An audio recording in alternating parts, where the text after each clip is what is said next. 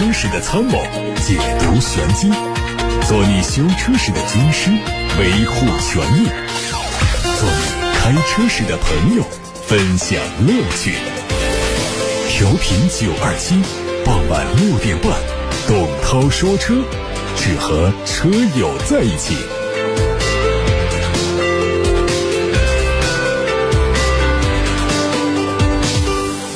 今天节目开始了，我是董涛，欢迎大家打热线八六八六六六六六留言，或者通过董涛说车、董涛说车 Pro 这两个微信公众号留言。看新闻，按照国内现行成品油调整机制，今天晚上二十四点，国内第十五轮油价调整将正式到来。根据机构测算。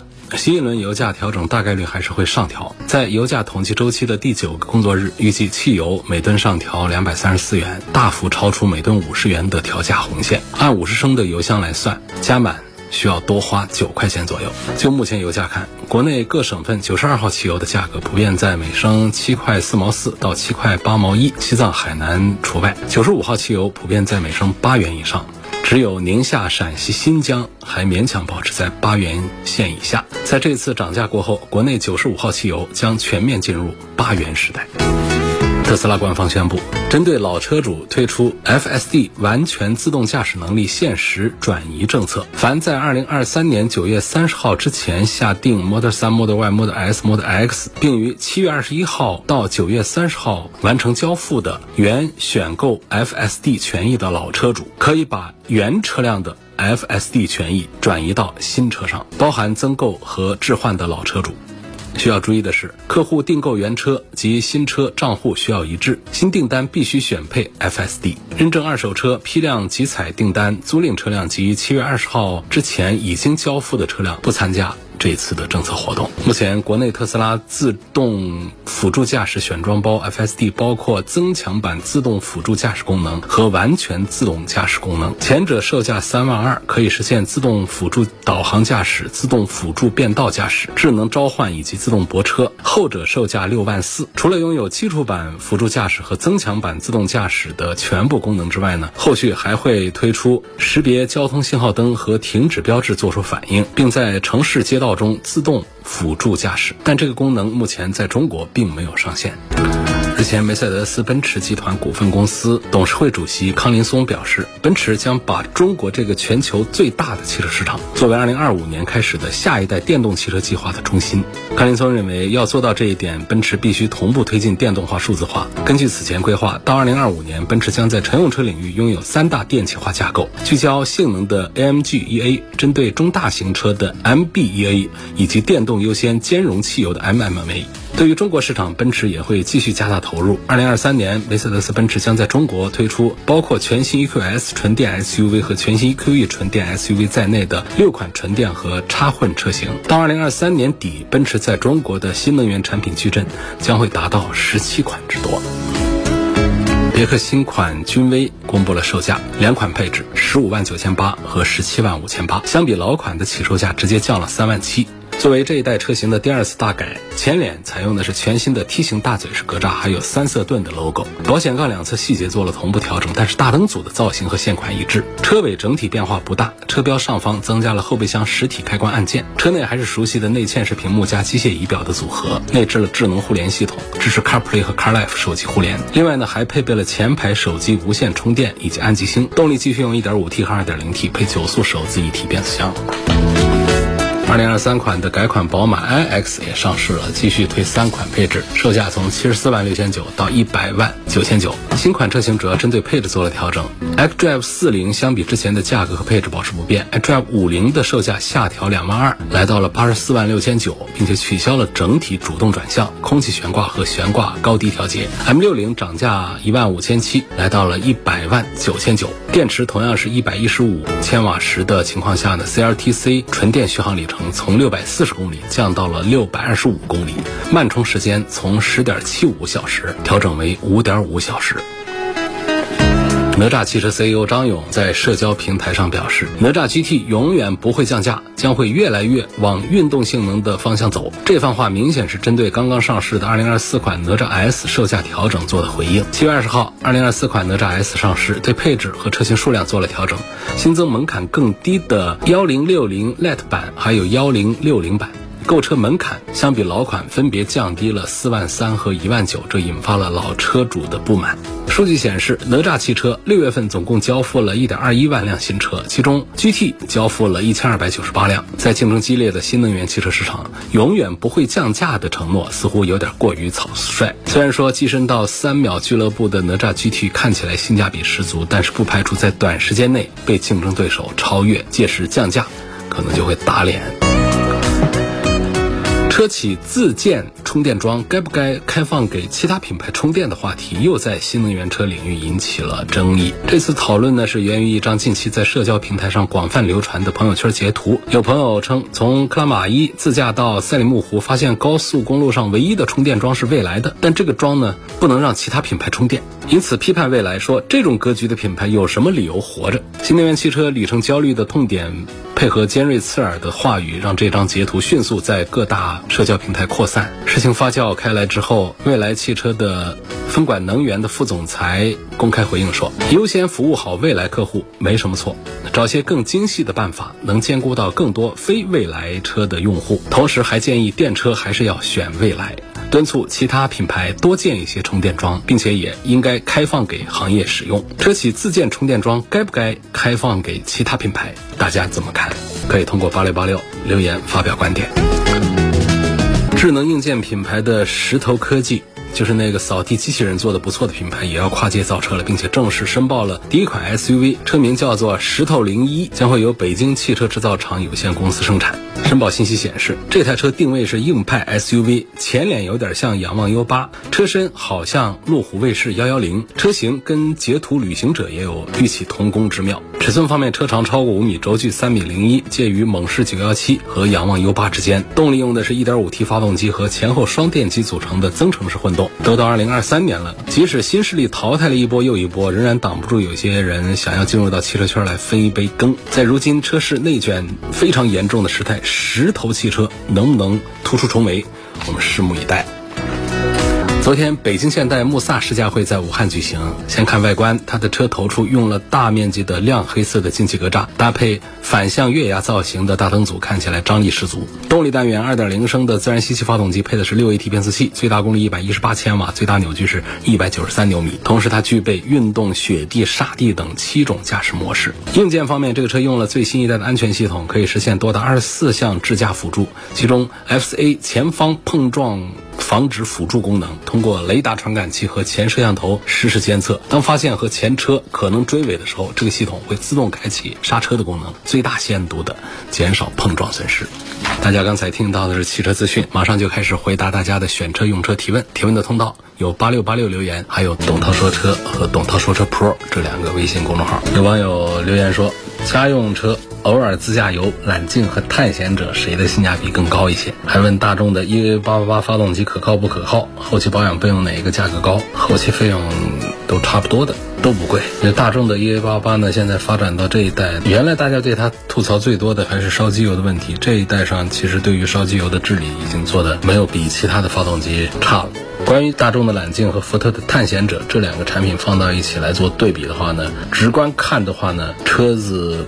更大的大众揽境价格更低，这会显出它的性价比出来。车子尺寸明显要更大一些，然后呢，价格呢明显要再更低一些。那么揽境相对于探险者来说，弱的点呢就在于就是它的动力系统是要差一点。呃，像这个福特的探险者呢，是两百七十多匹马力的二点三 T 的动力，这还不算。它的十速自动变速器是很强大的，这个相对于揽境那个七速的湿式双离合，在行业里面的口碑是要好得多。就是说，福特的这个探险者呢，它尺寸小一点，价格贵一点，但是它的动力，不管是讲它动力规格也好，还是它的提速的表现也好，都是要更加强大一些。另外呢，我个人在试驾当中也认为，探险者的驾驶感受，就是底盘的这种舒适度和扎实感。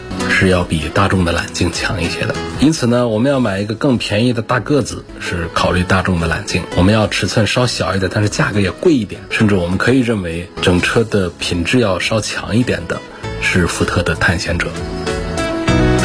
大洋问：经常在视频里刷到说油车不敢涉水的地方，电车直接冲，是不是因为电车没有发动机，也没有进气口的原因呢？确实是这样子的啊，那就是这样的一个道理。对于一般的燃油车来说呢，三四十公分的涉水高度就已经是比较高的了，再高呢，它就可能会有趴窝的。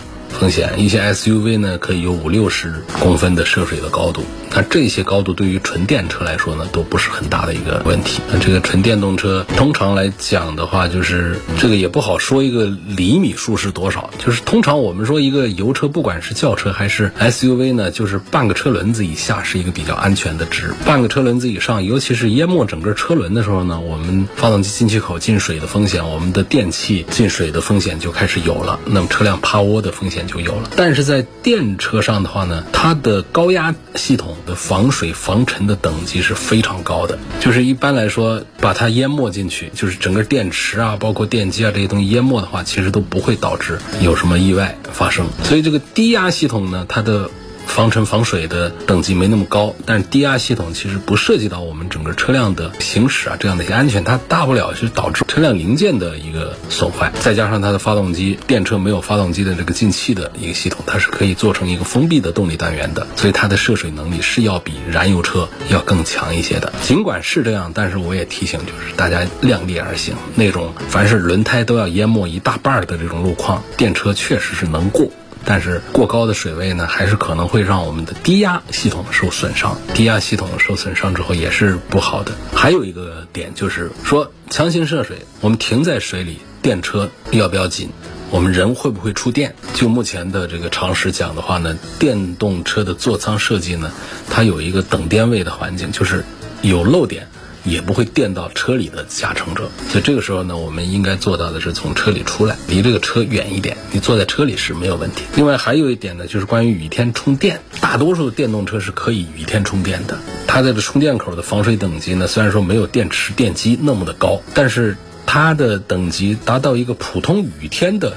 就叫这个生活防水的这么一个级别是能够做到的。一般下雨的话，就差不多是比生活防水也厉害不了多少，这都是可以做到的。那么电动车呢，它也会实时的监测充电状况和充电环境，如果出现异常情况，它会自动做保护。等说这些的话呢，当然仍然还是希望大家呢，就不要把电动车当做一个不怕水的车来用，就是还是要养成一个良好的使用习惯，避免涉水。因为燃油车时代大家都知道有个词叫泡水车，这泡水车不要买，那么泡水车也就不好卖。电动车同样道理，啊，涉水不漏电可以过，但是这车上还有很多的低压零部件、线束，还有地毯等等这样的一些，包括我们的一些很多的地方呢，它涉水之后是很难恢复原样的。那么当下一任车主看到你的车有这样的不可消除的涉水痕迹的时候，对你这个车的价值还是会打折的。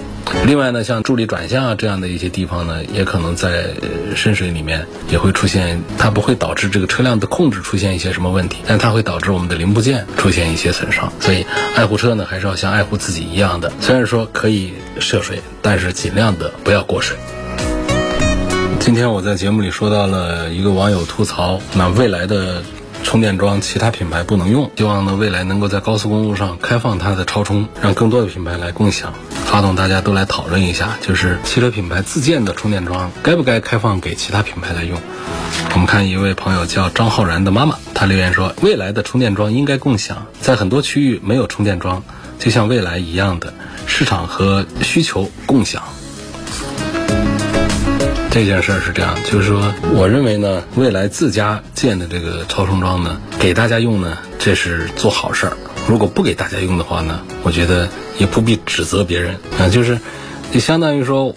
我们帮助了一个人，这是在做好事。但这个情况下，就是他不涉及到我不帮助一个人，你不能说是道德上怎么指责这个。你让，你家里你是有院子的一个可以停车，你打开大门让大家进来停，到你家里去歇息，这是感谢的一个事儿。但是你现在家里关着门，你认为不能受到外界的打扰，你把它关闭了，然后呢，全网来指责这个家庭。那除非说人家在外面遇到了一些风险的一些情况，否则的话，只是一些便利的一些情况的话，我觉得就不应该指责别人。毕竟这个超充桩是未来自己掏钱自己建的，它没有放开给全社会来使用，我们就全网来发动热搜来攻击它。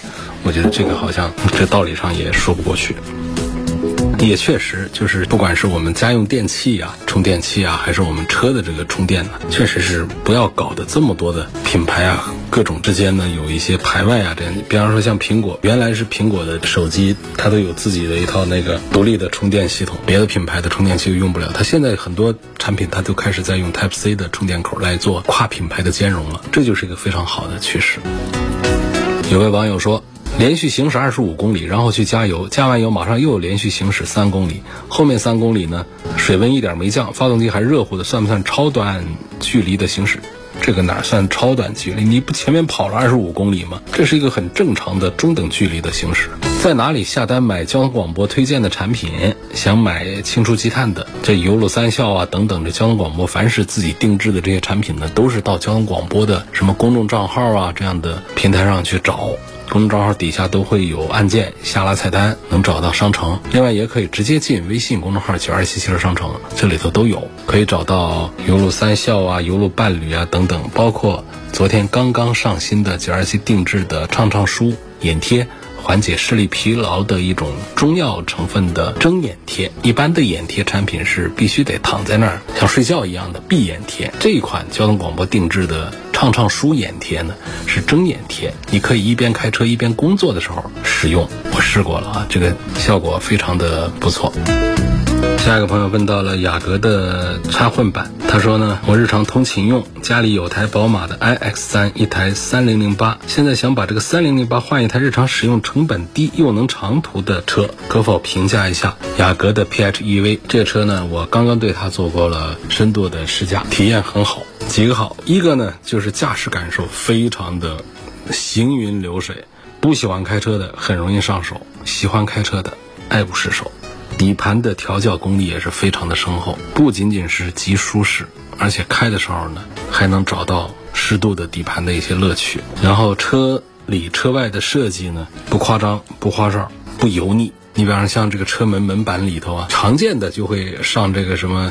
仿实木啊，还有就是用这个皮料啊，或者说用金属啊这些东西来弄。它呢，车门内板呢，除了这个外框用的是搪塑的材料之外，软包的材料之外呢，它里头填空的这个芯子的部分用的是那种翻毛麂皮的这种材料，所以整个呢就会让这个车里面的气息呢有很多种风格在冲撞。呃，有这个运动的气息啊，也有商务的气息啊，还有这个优雅的气质。几种元素之间的这种过渡啊、融合呀、搭配啊，很自然、很巧妙。那在外观上呢，也是你很少在这个车上还能找到像现在很多车上一出来就是来一个大嘴、来一个镀铬条、不楞不楞的各种灯啊，到处都怎样的，它就有点返璞归真的那种化繁为简的这种设计。可能有的人会觉得是不是不够亮眼，但实际上呢，它是非常耐看的。一种设计风格，还有在车尾也是有争议的。现在常见的是把 logo 做的大大的，把这个尾灯做的大大的。这新一代雅阁没这么做，它的 logo 啊，它的尾灯啊，它整个的这种设计啊，都非常的克制。我想，对于不喜欢张扬高调的这种，希望。回归用车本质，很朴实的希望，就像刚才那位朋友说的，成本低又能够跑长途的，很耐用的一个车，我觉得雅阁的这个插混是很适合的。再说这个插混部分，它的纯电续航超过一百公里，它的油电合计续航是超过一千公里，所以这个车跑长途真的是非常的舒服，一点不会说是哎说日系车啊就开起来轻飘飘的没感觉。你上这个雅阁的新能源插混试一下，它的驾驶感受同价位当中。很难有比它还更有意思的一款产品。目前呢，它的官价是二十二万多到二十五万多，应该那个低配的车型好像应该还有一点点优惠，挺划算的啊。说我最近打算自驾游到恩施那边去玩几天，不过呢，我距离下一次保养还可以跑两千多公里，不知道按照正常的保养周期，我超个几百公里可以不可以？可以的，没有问题。保养周期不是那么的严格，到了一个原定的五万公里，你说我超个几百公里，这根本就不受影响。张浩然的妈妈问有没有微信群呢？有的，但是我很少在节目里宣传这个微信群了。我们有十几个微信群呢，很多车友在里头相互互通有无啊，沟通啊，打听有些事儿，分享一下，提问一下。这个群友当中有开这个。汽车改装、美容、维修店的也往往会跟大家提供一些服务啊、对接啊，还有一些平时喜欢钻研汽车的，也可以代替我来解答很多问题。我不是经常在线，我看到，但是我一直在关注，大家在里头交流啊，我认为都还是很有收获的。刚才那位叫张浩然的妈妈，好像是汽车行业的一个朋友。他说，在汽车行业已经七年了，听到了读他的留言。其实市内很多未来的充电桩都开放给其他车子充电的，就是高档小区或者是有的商场是不给其他车充电的，高速上很少，放开就更好了。当然不能道德绑架未来品牌，高速公路上找不到充电的地方真的好恼火。恩师回武汉体验过一次，就找不到充电的。是跑长途的时候充电还是麻烦点。你就算找到了可以充的，因为充电的时间不像加油那么短，也会出现排队等候的一种情况，是稍微麻烦点。所以经常跑高速的话呢，那还是不要用纯电车了，可以用插混车。那么在市里的话，充电应该不是个问题了。我们自家买一个纯电车。插混车怎么着也得想办法给装一个充电桩，如果没有的话，你得留意一下你住的地方周边，还有你这个工作地方周边充电方便不方便。这在买车之前，这个考察工作是要做的。就是如果你家里不能装的话，我们有的老小区啊、地下停车场啊，小区建的比较早，它没有扩，它不能给你装。装了以后，它的电力负荷跟不上，包括地面也不让装啊，地下也不让装。这种情况下，我们买还是不买纯电车？插混车，这时候你就要关注一下我们周边就近的地方有没有，还有单位周边常去的商场这地方有。如果评估一下便利程度还可以，不是那么的不方便的话，才可以考虑买。如果说周边也没有，比方我们有一些住的偏一点的，还有包括我们上班的地方也不可能有的这种，我们买纯电车还是慎重一点。你全指望每天拿着导航去找充电站，这个不现实啊。也确实，我们现在其实大多数车的这个充电桩啊，它都是通用的，只有极少数，不像前几年了。现在大多数都是可以通用的。三十万左右的插混车，希望给推荐几款。呃我刚才不推了一个雅阁的插混吗？我认为这个车很好，大家关注一下啊。广汽本田的雅阁的插混，二十万出头，没比油车贵多少。有个网友说，刚才听到在聊雅阁，那么它的插混，嗯，和 HEV 的行驶感受有趣。我这都开了，我认为插混的行驶感受要更好一些。首先，它只要还有点电，它就可以纯电。所以呢，我们在城市里面大多数情况下，那个插混雅阁，它就当一个纯电车开，很安静，然后。也很接近燃油车的驾驶感受，开得很舒服。那么我们要把它切换到油车状态，跑高速的时候用油的话，这车呢就是一台标准的2.0的一个油车，也够用的一个动力。去了比亚迪，感觉他们 4S 店的接待讲解很不专一。网友的名字叫一杯敬月光，我给你推荐一个店，好吧？汉口这边呢，五月份刚开一家比亚迪的。厂家直营旗舰店不是经销商，是厂家直营的一个旗舰店，而且这个店子在国内的这个规模都算是很大的，几层楼高，看着像一个比亚迪总部一样的。在哪个地方呢？就在国广和五展之间，它属于五展的这个建筑的一部分，就在国广的东边和五展之间这儿有一个超级大的比亚迪旗舰店。就别说武汉是最大，湖北是最大，华中地区它应该就是第一号的最大的一个旗舰店，而且。像其他比亚迪店经常分海洋网啊，卖什么呃海豚呐、海鸥啊、海豹啊这些海洋网，然后王朝网有很多是海洋网店里不能卖王朝啊，王朝系的店里面不卖海洋的，王朝就是指的秦啊、宋啊、唐啊这些车了，就是它的品牌命名的这种方式了。我推荐这家店，它是海洋网全系卖，王朝网全系卖，它连那个仰望也可以卖。这整个店里就是比亚迪的全系的车都可以买，我推荐你到这个店里看。这个店它整个的对于员工的培训呐要求啊，都比其他的经销商店要更高一些。你如果在这家店感觉到他们的接待讲解或者说服务有不专业的问题的话，那么那这说明整个比亚迪的这块的它都还有问题。如果再有这种情况，可以在微信里面你反馈给我，我可以去帮助他们提高一下。汽车清洗积碳买哪一款产品好？你这是逼着我做广告啊！大家都知道，就你不知道啊？九二七不是定制生产了油路三效吗？专门清除积碳的，卖了好多年，而且不在外面卖，只在一个地方卖，就是在交通广播的电商平台上卖，因为这交通广播。自家定制生产的，反响口碑都很不错。通过交通广播的微信公众号啊，还有直接搜索“九二七汽车商城”啊，都可以找到这个东西，都可以买到。我们今天就说到这儿了，感谢大家收听和参与每天晚上六点半到七点半直播的董涛说车。透过收听的，欢迎通过董涛说车全媒体平台收听往期节目的重播音频。他们广泛的入驻在微信公众号、微博、蜻蜓、喜马拉雅、九头鸟车架号、易车号、微信小程序梧桐车话，还有抖音等等平台上，找到董涛说车的专栏就可以找到我。